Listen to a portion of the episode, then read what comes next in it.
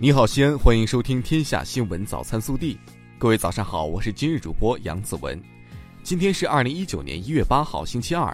受西南暖湿气流和冷空气共同影响，今晚到明天，我市将迎来小到中雪。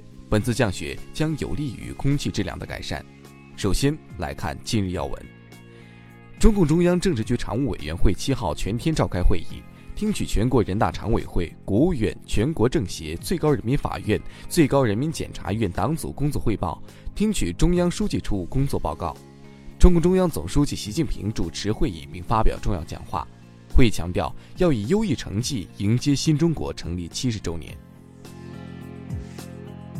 本地新闻：七号，省委常委、市委书记王永康会见韩国驻西安总领事馆新任总领事金炳权一行。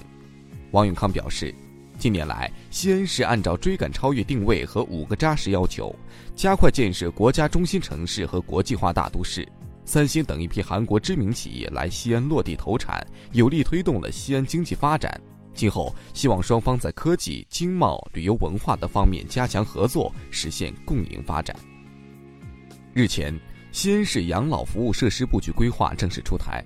我市将大力推进医养结合，加快老龄事业和产业发展，努力把西安建设成为老年人老有所养、老有所依、老有所学、老有所为、老有所乐、幸福生活的美好城市。七号，记者从陕西省军区了解到，二零一九年兵役登记目前已经全面展开，广大适龄青年可登录全国征兵网，填写个人基本信息进行登记。六号，生态环境部通报了二零一八年全国空气质量成绩单。记者了解到，从空气质量同比改善程度看，在全国一百六十九个重点城市中，西安市进入空气质量同比变化幅度相对较好的二十个城市之列。七号，记者从西咸新区空港新城管委会获悉，空港新城自贸大道北延伸段及西咸北环线太平连接线于近日顺利通车。近日，曲江乐居小区的住户已开始刷脸进出小区。据了解，这一小区人脸识别监管系统既可以确保住户安全，也可以防止转租转借，确保社会资源公平利用。记者从纺织城客运站获悉，即日起，旅客可以通过人工窗口、自助售票机、微信、网站等方式购买车站春运期间车票。此外，纺织城客运站还为务工人员返乡、大学生放假提供团体包车业务。开展上门售票、上门安检、上门接送等便民服务。记者从市公交总公司获悉，一月八号起，二七一路公交将进行调整，市民出行请留意。国内新闻，针对美国军舰擅自进入中国西沙群岛领海一事，外交部发言人陆康七号在例行记者会上表示。中方坚决反对美方有关行径，已经就此向美方提出严正交涉，敦促美方立即停止此类挑衅行动。一月二号，我国病毒学家顾方舟逝世，享年九十二岁。六号，中国医学科学院为他举行了追思会。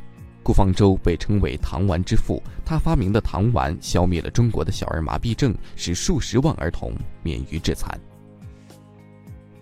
六号。中国石油勘探获得重大发现，位于新疆乌苏市境内的风险探井高探一井喜获高产油气流，证实了准噶尔盆地南缘前路具有大型油气富集区，勘探潜力巨大，为国内保障油气供应奠定了坚实基础。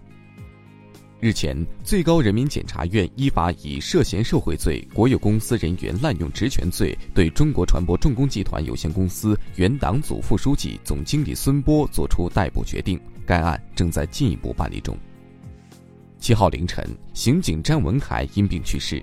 他从警十一年，先后侦办大案、要案一百余起，带诉刑事犯罪嫌疑人三百余名。主办被称为浙江第一悬案的永绍系列持枪抢劫杀人案。经最高人民法院核准，广西凭祥杀害幼童案罪犯秦鹏安于二零一九年一月四号被执行死刑。二零一七年一月四号十五时许，秦鹏安携带菜刀来到凭祥市小葱仔幼儿园，持刀先后砍击秦某林、秦某琴等十二名幼童，致四人重伤，八人轻伤。针对十九岁大学生整形医院隆鼻后身亡事件，七号，贵州贵阳余岩区卫计局通报，学生手术时出现四肢强直痉挛，正在调查医院是否存在医疗损害、医疗过错等问题。此前医院称事件疑麻醉并发症引发。近日，有艺术类考生反映，个别高校自行委托的第三方报名平台出现技术故障，导致无法顺利报名。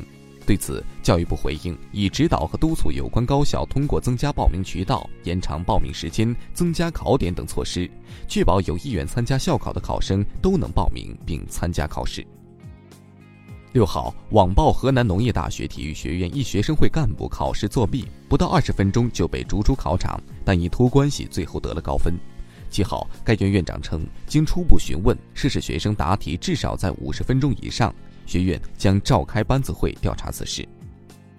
七号晚，二零一九阿联酋亚洲杯 C 组展开首场较量，中国男足在被对手先进一球的情况下，下半场收获吉尔吉斯斯坦门将马提亚什的乌龙大礼，最终凭借于大宝单刀赴会、冷静推射破门，国足二比一逆转对手，连续四次收获亚洲杯开门红。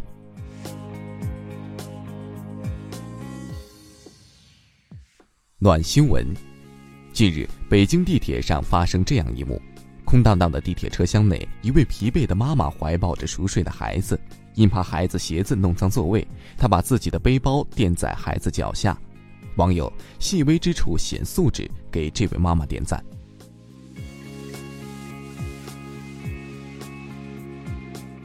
微调查：二零一八年十二月，故宫淘宝推出口红、腮红、眼影等一系列网红彩妆。产品推出不足一个月后，不少网友反映产品质地和颜色差强人意。近日，故宫淘宝宣布全线停产原创彩妆。对于故宫淘宝此举，有网友认为处理及时，期待彩妆重新回归；而有网友则表示，任何商品首先要过质量关。故宫淘宝此举易掉粉。关于故宫原创彩妆，你怎么看？更多精彩内容，请持续锁定我们的官方微信。明天。不见不散。